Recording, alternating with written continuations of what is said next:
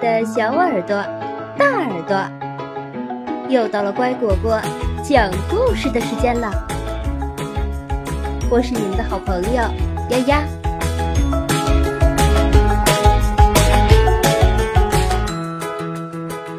我们走吧，爸爸。从前有一个小男孩。他和爸爸一起生活。他们住在河边的一栋房子里。小男孩的名字叫做小娇。一天早晨，小娇的爸爸醒得很早。他叫醒儿子，对他说：“我的孩子，今天我带你去钓鱼吧。”小男孩很开心。不用爸爸催促，他很快就穿好衣服，梳好头发，洗干净了脸，还穿好了鞋子。小娇站在爸爸面前，高兴的合不拢嘴。我们走吧，爸爸。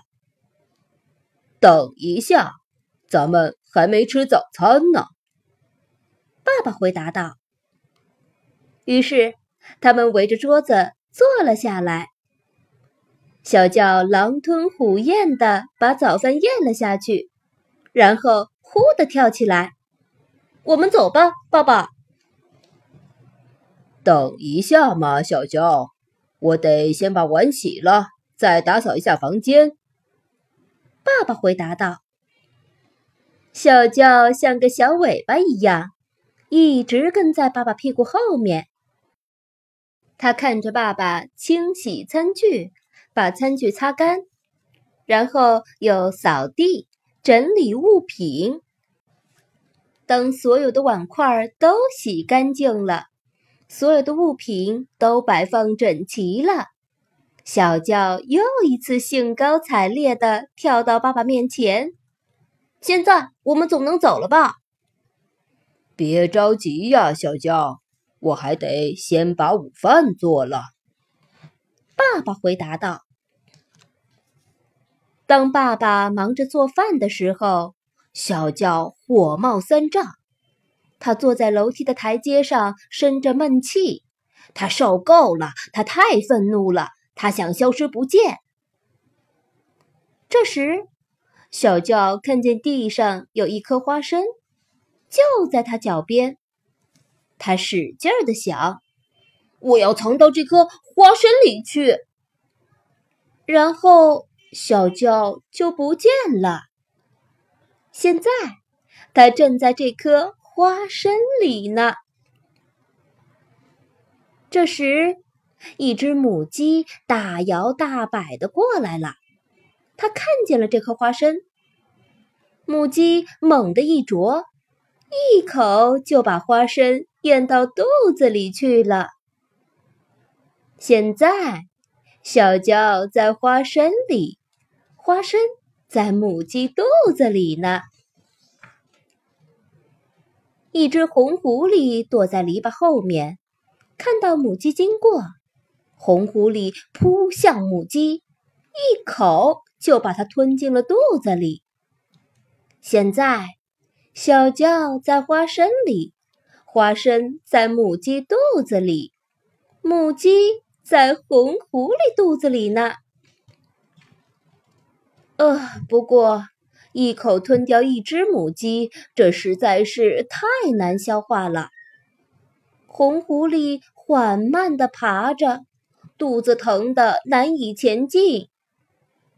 这时，一只大灰狼正躲在大树后面窥探着它。看到红狐狸走过，大灰狼就突然跳了出来，一口把红狐狸吞进了肚子里。现在，小娇在花生里，花生在母鸡肚子里，母鸡在红狐狸肚子里。红狐狸在大灰狼肚子里呢。大灰狼的肚子沉甸甸的，它就在河边躺了下来，然后睡着了。它的尾巴尖儿正好落在了水面上。突然，两只突出的眼睛浮出了水面，原来是一条大鲶鱼。大鲶鱼一声不响地朝大灰狼游去，它张开大嘴，咬住大灰狼的尾巴尖儿，一口就把睡着的大灰狼吸到肚子里面去了。吸溜，就像吸面条一样。大灰狼可真够沉的，大鲶鱼一下子就沉到了河底。现在，小叫在花生里，花生在母鸡肚子里，母鸡在红狐狸肚子里，红狐狸在大灰狼肚子里。大灰狼在大鲶鱼肚子里，大鲶鱼躺在河底呢。在家里，小娇的爸爸刚刚做完午饭，爸爸准备好了篮子、鱼竿、鱼钩和鱼饵，大声喊道：“小娇，我们走吧。”没有人回答。爸爸自言自语地说：“嗯，小娇可能正和他的小伙伴们一起玩呢。还好，他知道去哪儿找我。”爸爸走到河边，坐下来，开始钓鱼。刚把鱼饵扔到水里，小叫的爸爸就感觉到鱼线的另一端拴住了一个很沉的东西。他使出全身的力气来拉绳子，拉呀拉呀，差点掉进水里。哎呀，这条鱼肯定很大。于是他更用力了。突然，在鱼线的另一端，一条大鲶鱼挣扎着浮出水面。哦，我觉得你太重了。告诉我，你都吃了什么？爸爸说道。小娇的爸爸把大鲶鱼放在草地上，然后把大鲶鱼的嘴掰开，在鱼嘴的尽头，他看见了一缕灰毛。他把胳膊伸进去，抓住黑毛往外拽，竟然拽出来一只大灰狼。嗯，你的肚子也鼓鼓的，你吃了什么呀？爸爸说道。爸爸把大灰狼放在大鲶鱼旁边儿，把大灰狼的嘴掰开，在狼嘴的尽头，他又看见了一缕红色的毛。他又把胳膊伸进去，抓住红毛往外拽。竟然拽出来一只红狐狸！哦，这只也吃的不少啊。爸爸说道。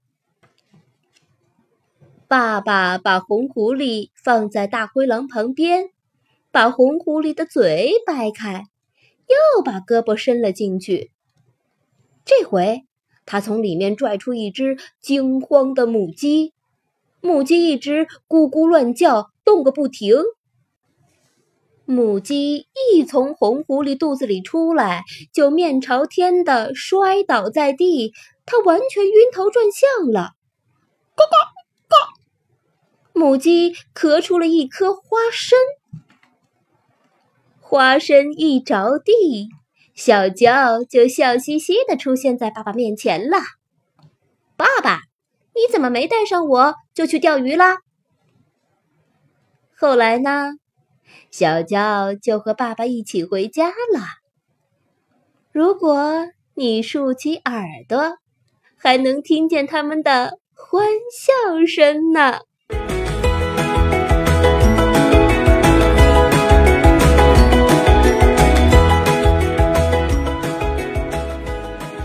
完了你喜欢吗感谢收听今天的故事更多故事请订阅或收藏乖果果讲故事也可以关注微信公众号乖果果收听哦再见